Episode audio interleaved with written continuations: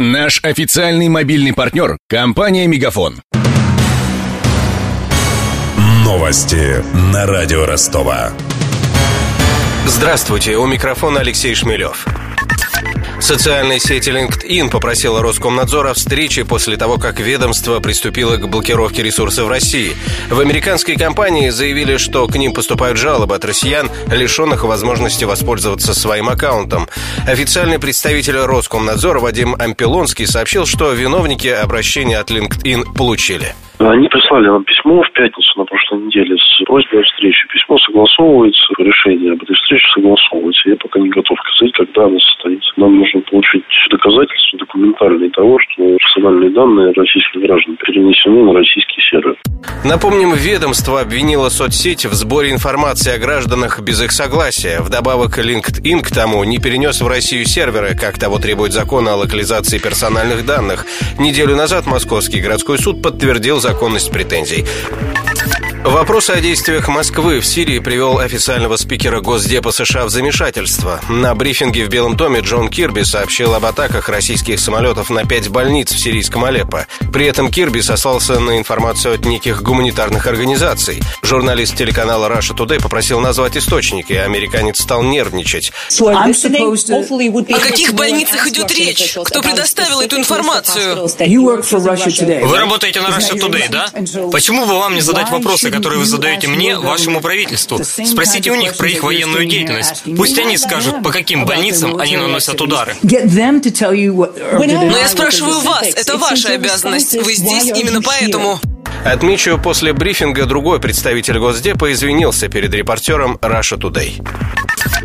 Больше двух десятков изобретений Леонардо да Винчи можно увидеть в Ростовском музее Изона Чехова. Сегодня там открылась выставка воплощенных идей знаменитого итальянца.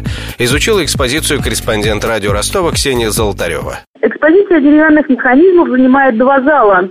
В первом модели в масштабе один к одному. Это знаменитый летательный аппарат и блочный подъемник и коленвал. Его, кстати, Леонардо изобрел специально для своего танца.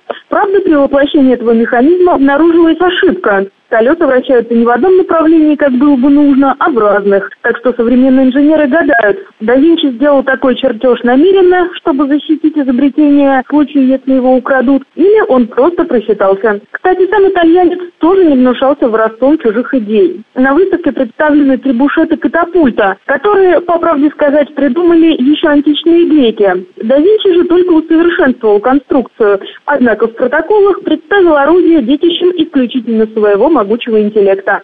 Так или иначе, оценить эффективность орудия можно прямо в музейном зале. Конструкция в рост человека выполнена из сосны и стреляет мягкими мячиками. Добавлю, выставка изобретений Леонардо да Винчи будет работать до середины января.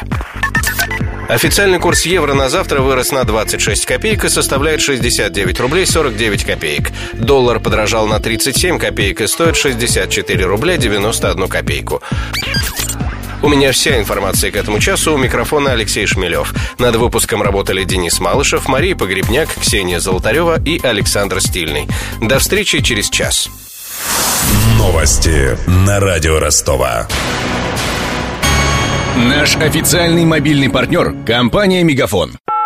Сегодня вы не ответили на три сделки и пропустили шесть входящих клиентов. Пожалуйста, оставайтесь на связи, даже если вы покинули офис и даже если у вас нет офиса. Не упускайте свои бизнес-возможности. Подключите услугу «Виртуальная АТС» и получайте прибыль с каждым входящим. Мегафон. Бизнес по-настоящему. Подробнее на b2b.мегафон.ру